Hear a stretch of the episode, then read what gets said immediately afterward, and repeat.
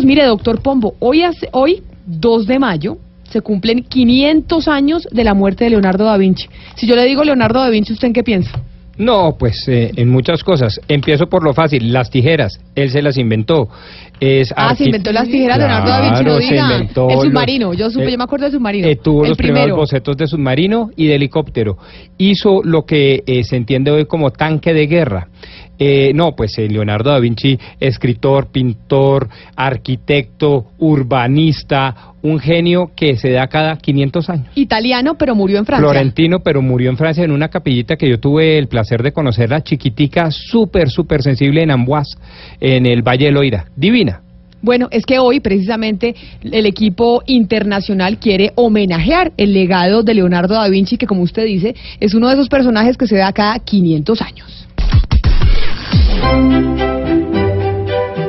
500 años después, la humanidad todavía no ha logrado entender en su totalidad la inmensidad de la obra de Leonardo da Vinci, ni descifrar el laberinto intelectual de una mente única.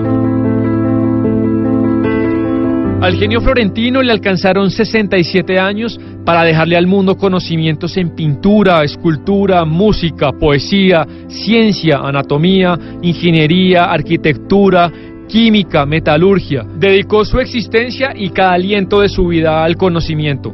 Estudió el vuelo de los pájaros, el secado de las lagunas. Dominó magistralmente la escultura sobre mármol y bronce. Hizo bocetos de helicópteros y bicicletas. Realizó planos urbanos de ciudades. Construyó cúpulas y techos de iglesias. Aportó conocimientos en la disección de cadáveres. Elaboró sistemas de defensa militar y pintó delicadas obras de arte como la Mona Lisa y la Última Cena.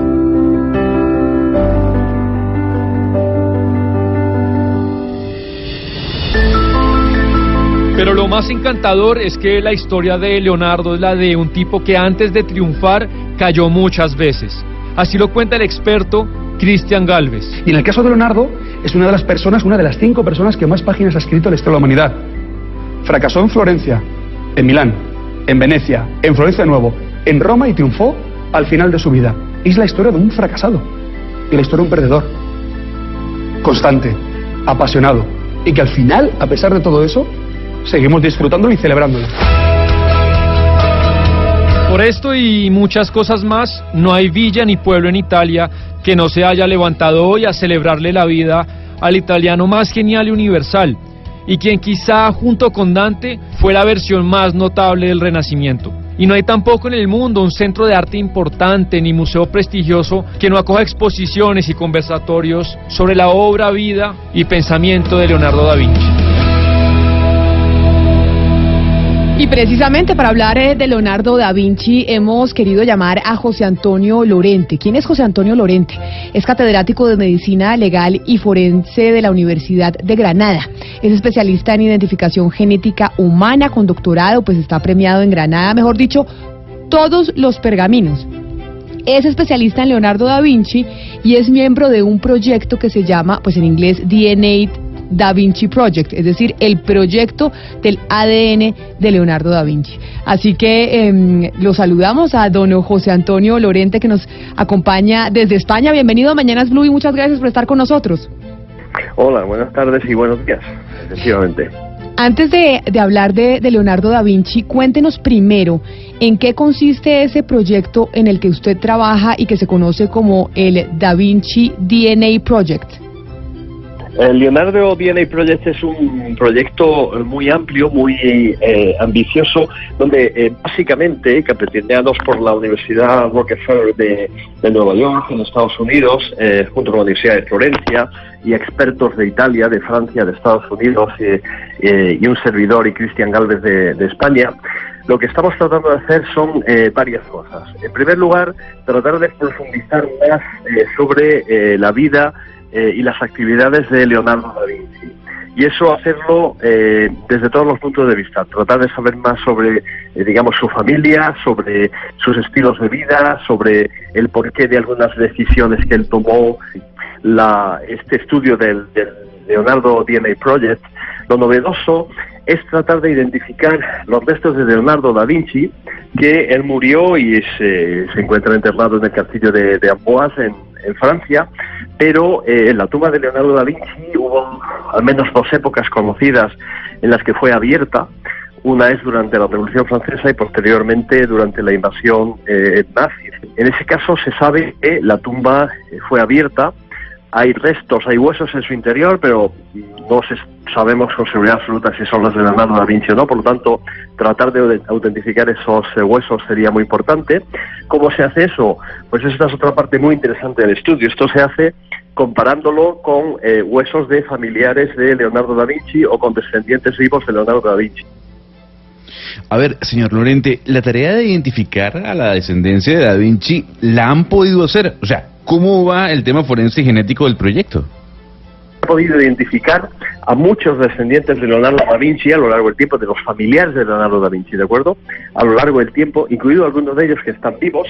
Entonces, parte del, Leonardo DNA Project eh, consiste en estudiar el ADN de estas personas hasta tener lo que nosotros podemos eh, llegar a una seguridad de que es el, ADN que tendría Leonardo da Vinci y a partir de ahí eh, tratar de identificarlo con los diferentes huesos que hay en el castillo de Amboise, donde, insisto, él se le dio sepultura, pero como hemos dicho antes, también se sabe que esa tumba fue abierta. Señor Lorente, mire, es un lugar común eh, decir y afirmar que Leonardo da Vinci fue un genio.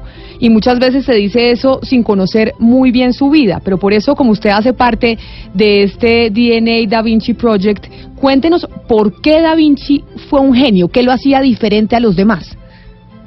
Bueno, fue un genio porque fue un adelantado a su tiempo, eh, desde el punto de vista mm, incluso cultural de, algunos tipos de estilos de pintura, pero sobre todo fue un genio porque fue capaz de eh, buscar soluciones a problemas que ya existían en aquel momento e incluso de generar eh, nuevas ideas que con el tiempo fueron desarrollándose, por ejemplo, todo lo que es el mundo de, la aviación, desde, desde los aviones hasta el, equivalente a los autogiros, a los helicópteros, etcétera, él se dio cuenta que había obstáculos que eran insalvables en la naturaleza o que se podía hacer más deprisa y que algún tipo de inventos podría facilitar eso. Entonces, tanto en esas partes como en la parte, digamos, eh, arquitectónica, en los diseños de mm, instrumentos de tipo militar, etcétera, etcétera, fue una persona que no solo eh, tuvo la capacidad de describir que había una necesidad. Nosotros en este mundo podemos describir que hay una necesidad de, ¿qué le digo yo a usted? Generar una energía que sea limpia y que sea inagotable. Ya, pero ¿cómo se hace?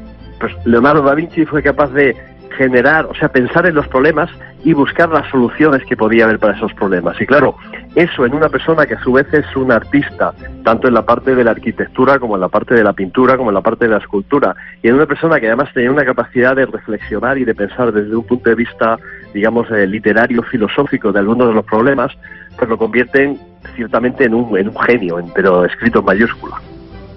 Fíjese algo, Camila, hay un tema interesante, un tópico interesante dentro de esta entrevista y es que no se cuenta mucho de que Da Vinci era disléxico, era bipolar, tenía problemas de atención, además fue hijo ilegítimo. Señor Lorente, ¿cómo logró el señor Da Vinci hacer todo lo que hizo con tantos problemas? Sí, bueno, eso es claro, efectivamente era una persona que, tuvo una serie de problemas, es decir, a él ciertas... Eh, ciertas eh, facetas de su, de su actividad eh, le costaban más trabajo porque no tenía ciertas habilidades, habilidades que son de tipo social, el, la, digamos, la inteligencia y las capacidades dentro del, del, cerebro humano están perfectamente compartidas y una persona puede ser, por ejemplo, eh, disléxico, puede tener algún tipo de trastornos obsesivos, compulsivos, etcétera, lo cual no impide que tenga una inteligencia excepcional o que tenga unas capacidades de captar con los sentidos pues eh, la luz, el color, el sonido, los movimientos, etcétera. Entonces, eh, eh, ¿qué es lo que pasa? Pues que quizás si Leonardo hubiese sido, vamos a ponerlo muy entre comillas, pero vamos a decir así como un poco más normal en algunos de los problemas que él tenía, en algunas de las limitaciones, pues muy probablemente hubiese sido un genio todavía muchísimo mayor.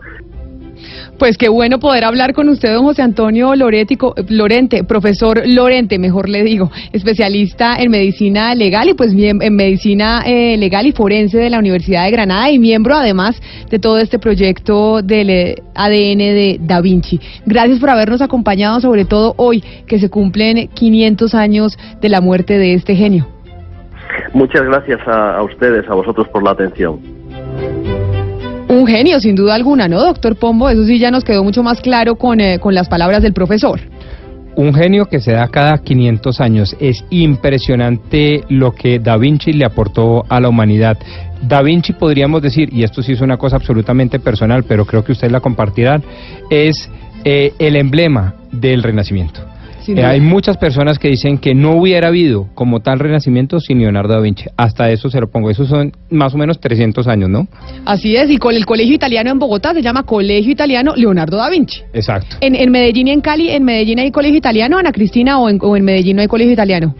Sí, en, el, en Medellín hay colegio italiano, en las afueras de Medellín, y es eh, mucho más joven que el colegio Da Vinci de Bogotá. Y sabe que me parece hermoso de ese colegio, que es el único colegio que tiene observatorio astronómico. Ay, sí. Eso me parece a mí, solamente por eso, me parece un colegio fenomenal. Y en Cali hay colegio italiano, Hugo Mario.